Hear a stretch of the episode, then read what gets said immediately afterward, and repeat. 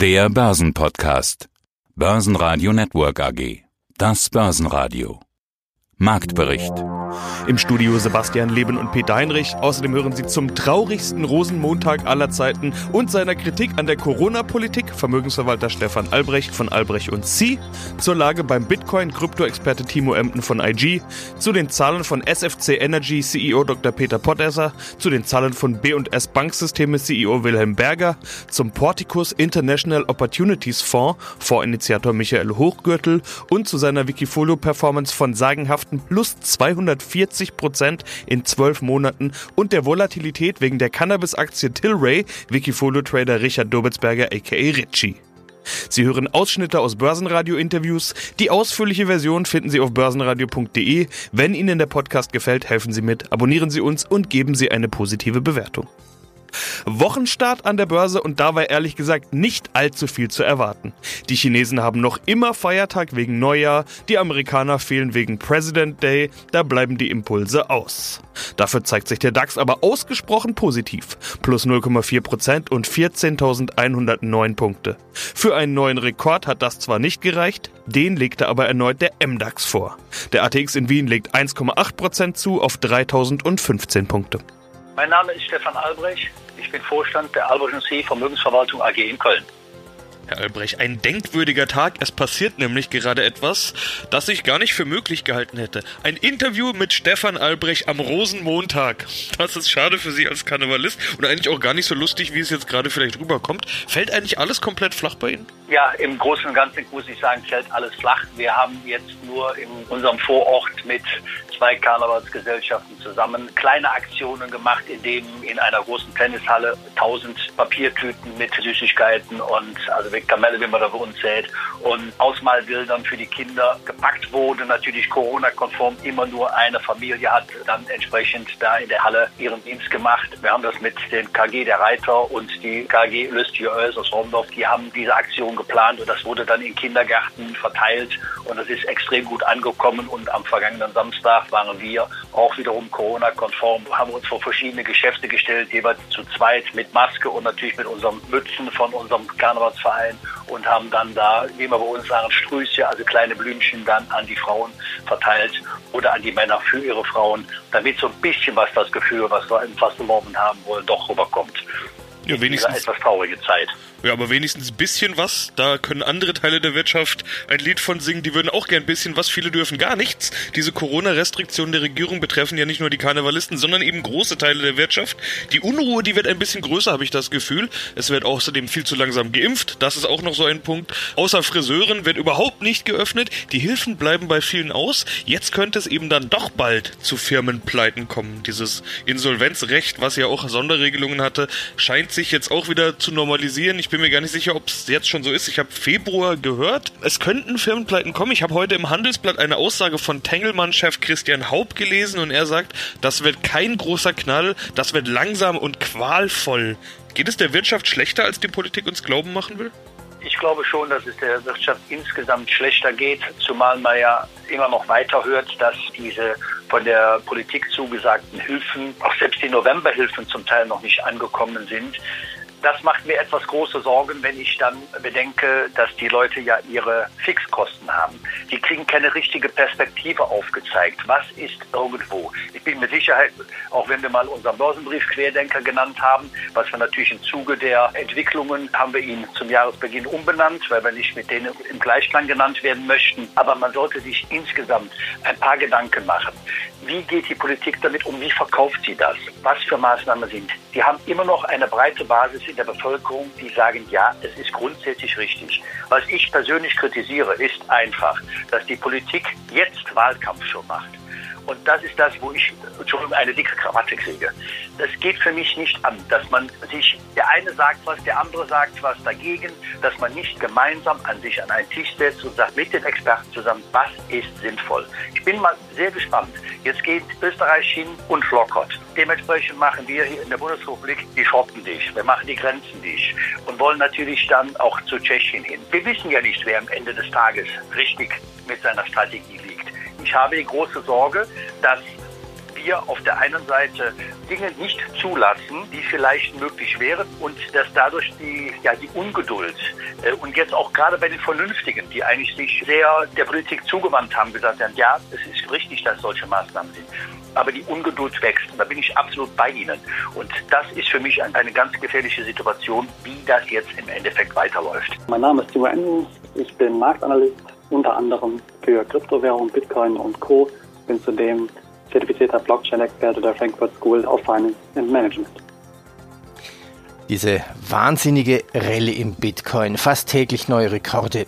Was ist denn der bisherige Höchststand und wo steht Bitcoin jetzt zum Zeitpunkt unseres Interviews? Ja, der Höchststand ist aktuell laut der Börse Bitstamp, welche in Luxemburg sitzt, bei über 49.700 Dollar, also knapp 50.000 Dollar roundabout. Die wurde allerdings noch nicht geknackt und aktuell zum Zeitpunkt unseres Interviews liegt der Preis pro Einheit bei roundabout 49.000 oder 48.000 Dollar. Gratulation für alle, die da mitgemacht haben, daran geglaubt haben und rechtzeitig eingestiegen sind. Diese wahnsinnige Relle im Bitcoin, wie ich es vorhin gerade nannte. Gründe dafür gibt es ja viele. Letzte Woche war es mal wieder Elon Musk. Tesla will ja es möglich machen, einen, ein Auto, ein Elektroauto, ein Tesla per Bitcoin kaufen zu können. Klingt ja schick. Was hat denn Tesla da genau vor? Ja, tatsächlich. Man hat heute vor einer Woche hat man gegenüber der US-amerikanischen Aufsichtsbehörde der SEC offenkundig gemacht, dass man eben Bitcoin in sein Portfolio, in seine Bilanz mit aufgenommen hat. Tatsächlich, also man hat es schon bereits getan, man will es nicht tun, sondern man hat es bereits getan, das ist ganz wichtig. Und zwar im Umfang von 1,5 Milliarden Dollar. Das ist natürlich erstmal ja durchaus ein weiterer Ritterschlag in der Historie von Bitcoin und Co. definitiv. Und der zweite Punkt ist eben, man überlegt eben auch hier wirklich ernsthaft darüber nach, dass man den Bitcoin bzw. Kryptowährung, in dem Fall den Bitcoin, in den eigenen Reihen eben etablieren möchte, beziehungsweise als Zahlungsmittel, Bitzahlungsmittel akzeptieren möchte. Und das ist natürlich ja schon ein durchaus ein Ritterschlag, weil man hier natürlich versucht, Kryptowährung, sprich Bitcoin, ja, mehr oder weniger salonfähig zu machen oder weiter salonfähiger zu machen. Und äh, das hat natürlich hier vor allen Dingen jetzt auf Wochensicht die Kurse nachhaltig beflügelt. Wir haben Rekordstände immer wieder fast nahezu täglich übertroffen gesehen. Und wahrscheinlich wird es eben ein langlebiger, ein nachhaltiger Katalysator sein für die Märkte, denn eben wahrscheinlich das Unternehmen, die schon länger mit den Plänen liebäugeln oder mit ähnlichen Plänen liebäugeln, wahrscheinlich ähnliches jetzt auch in die Tat umsetzen werden. Also nochmal nachzufragen, für diese 1,5 Milliarden Dollar, will das Tesla erst noch tun oder hat Tesla schon für Bitcoin gekauft? Genau, die sind gekauft worden, das ist ganz wichtig.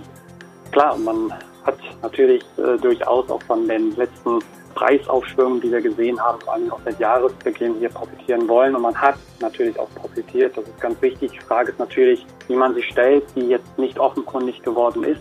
Vor allen Dingen, wann investiert worden ist und vor allen Dingen, wie investiert worden ist. Das sind natürlich Fragen, die erstmal noch offen bleiben. Ja, guten Morgen, Herr Heinrich. Mein Name ist Michael Hochgürtel. Und wir reden heute über den Porticus International Opportunity Fonds, den ich zusammen mit einer Kollegin initiiert habe vor einigen Jahren. Oh ja, da sind wir beim wunderbaren Thema Bewertungen.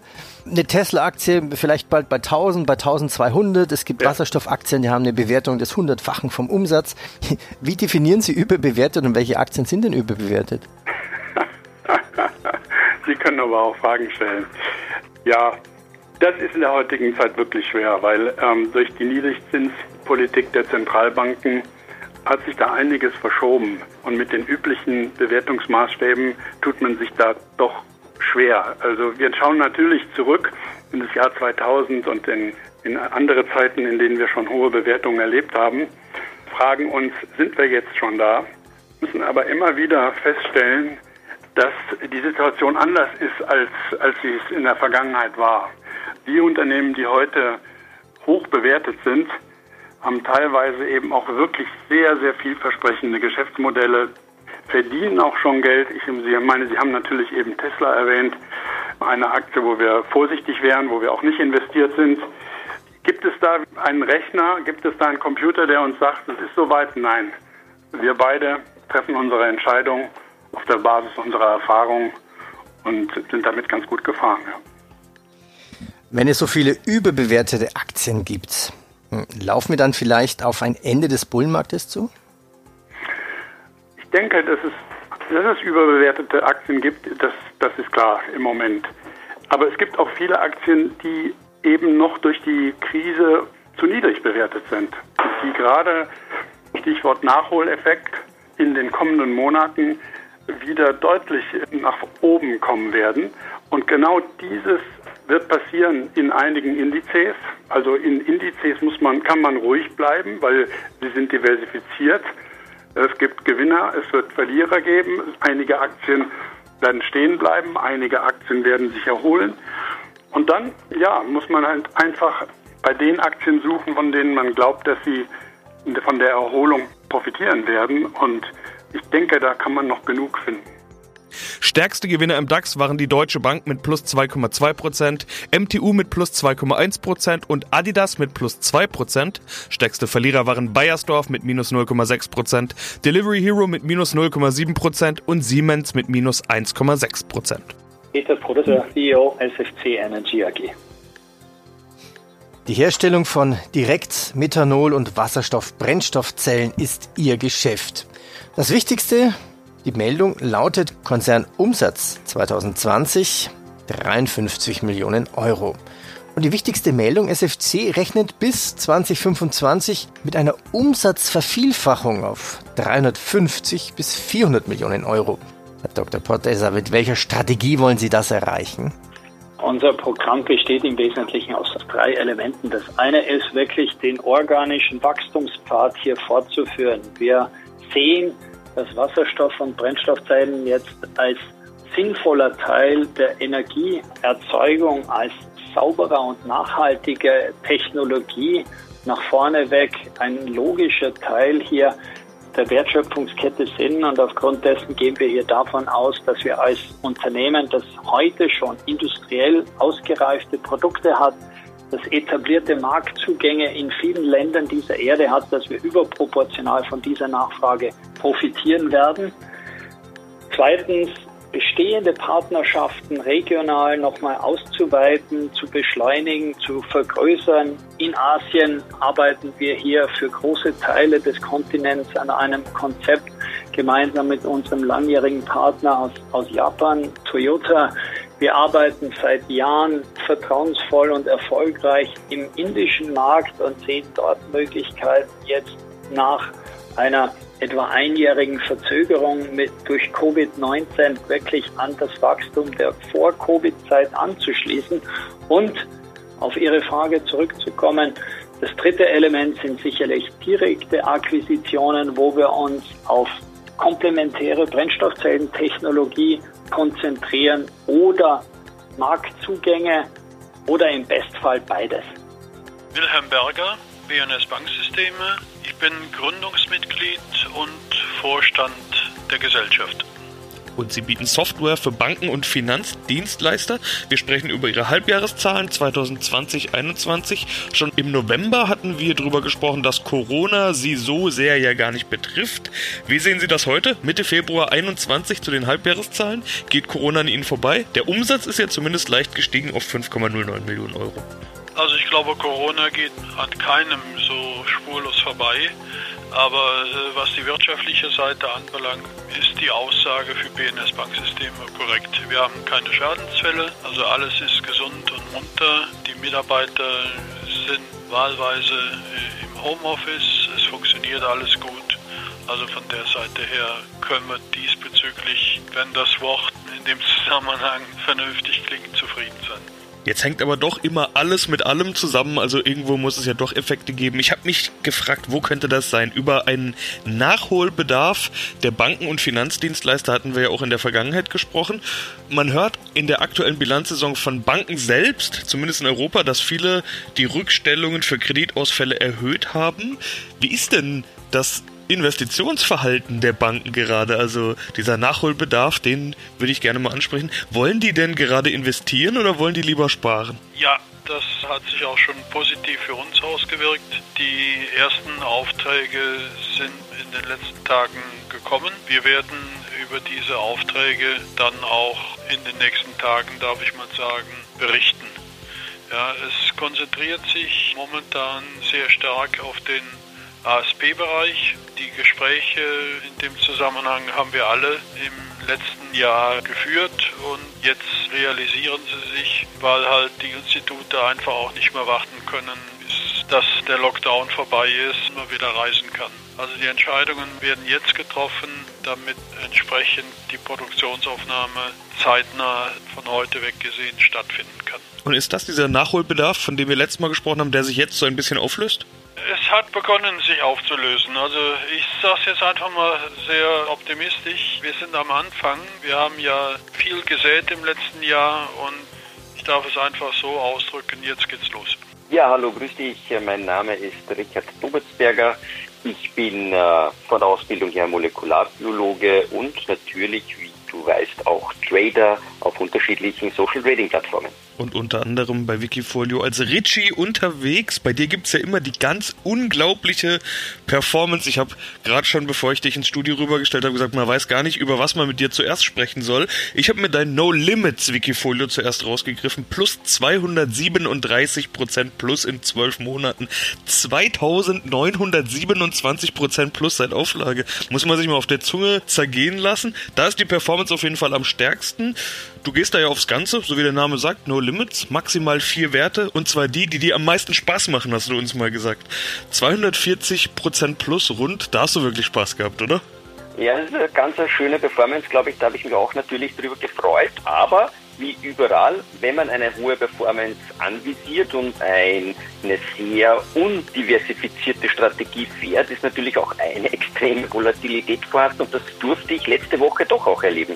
Ich kann mir auch vorstellen, woran es liegt. Ich habe nämlich mal reingeschaut, da ist Moderna dabei, klar, Pharma, Tilray Inc., Cannabis, das ist ja so eine Art neue GameStop, da will ich gleich kurz sprechen, haben sich die Trader drauf gestürzt. NIO, also Elektroautos, die chinesische Tesla, wie man immer sagt, und European Metals, ein Mineralexplorationsunternehmen. Und gerade bei dieser Tilray, da gab es ja eigentlich kürzlich erst den Höchstwert und seitdem haben die sich schon wieder halbiert. Also die haben quasi die GameStop gemacht. Das wird es wahrscheinlich sein, worauf du auch gerade eingespielt hast.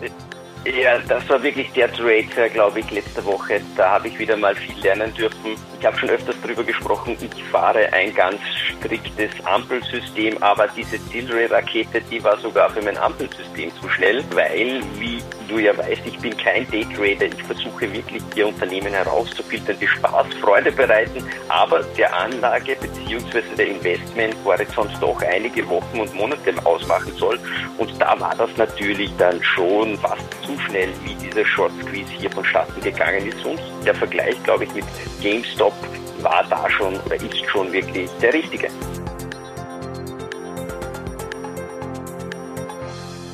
Börsenradio Network AG Marktbericht